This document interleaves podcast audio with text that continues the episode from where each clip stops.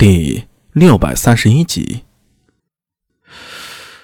这些年，贫道见过不少人，但像你这样却十分少见。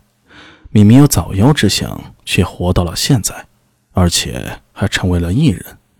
你身上有大机缘在，只可惜呀，像你这种命格机遇，也一定伴随着无数的危险。如果过去了还好，也是过不去呀，随时可能半路陨落。说为可惜。要是换了一个人这么跟自己说呀，苏大为一定会怼回去的。您这是咒我早死啊！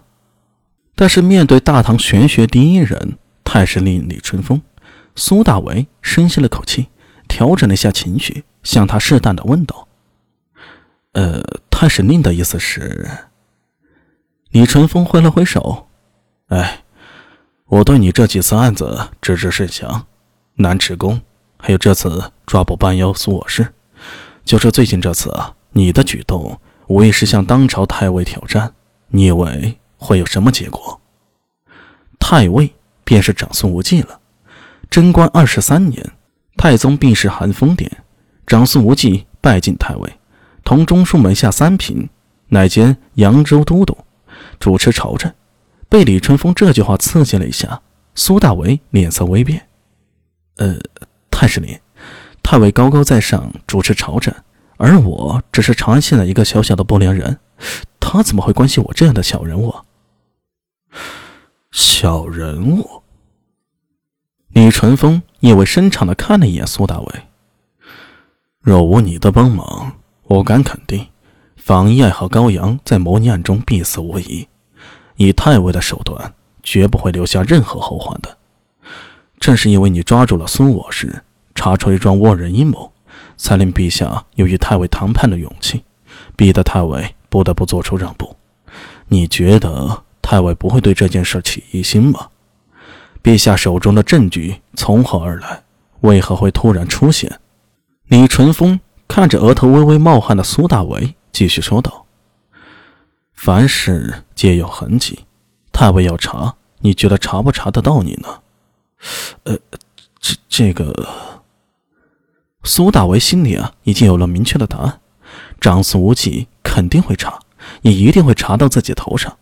而且说句诛心的话，他们深究二人的矛盾，本来长孙无忌可以赢下这一局的，拿下满分。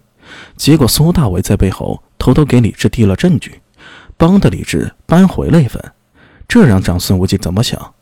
会不会觉得苏大为是存心挑拨的小人呢？这算不这么想，以堂堂太尉身份，想要解决一个看着不顺眼的不良副帅，很难吗？一想到这儿，苏大为感觉背后轻出了一身冷汗。之前从没想过的，今天算是被李春风给惊醒了。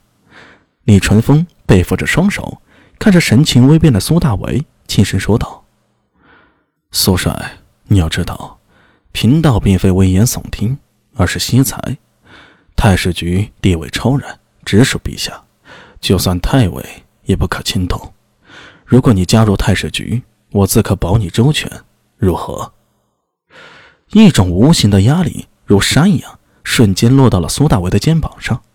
他可以肯定，李春风说的是真的。如果加入太史局，就可以背靠李春风做靠山，就算长孙无忌。一时间也没法动自己，可是，哥哥。突然，不远处传来了聂苏软糯的声音。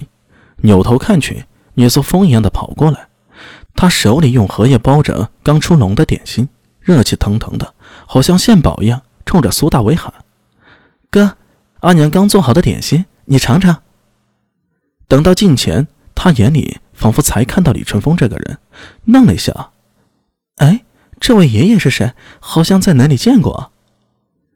李春风哈哈笑了起来，指了指聂苏因为跑动而露出来的胸口那面铜镜：“ 哈哈，不记得了。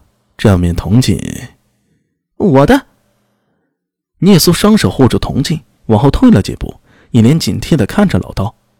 这个举动让李春风的手僵在了半空，尴尬了一下：“啊，是，这铜镜送你了。”自然是你的，老道今天来只是见见故人。想起来了，你是上次那个白胡子爷爷？聂苏双眼闪着光，漫无心机的说道：“哎，对喽。”李春风又开心起来了。难得你还记得我，哎，爷爷是在太史局任职的，那里呀，夜里客官心想，可好玩了。话还没说完，苏大伟已经站到了聂苏身前，隐隐将他护在了身后，向着李春风笑道：“哈，呃，太师令，小苏哪儿也不去。”这话说的，李春风看了看躲在苏大伟身后的聂苏，再看了看苏大伟，摇头苦笑。他摆手制止苏大伟：“哎，好了好了，不用回我。贫道不想接连被人拒绝。若你有意啊，太史局随时欢迎；若是不来，也由得你。”说完，似有些惋惜的摇了摇头，又指了下聂苏胸前的铜镜。此物是一件宝器，能镇宅辟邪，颇有灵验，善加珍惜。说的是铜镜，可看的却是聂苏，似是李春风这话意有所指。可惜苏大为来不及细细咀嚼，就见李春风挥了挥手：“贫道的话也说完了，也该走了。最后再劝你一句，不要意气用事。你现在的局面如临深渊。”若行差踏错半步，只怕是万劫不复啊！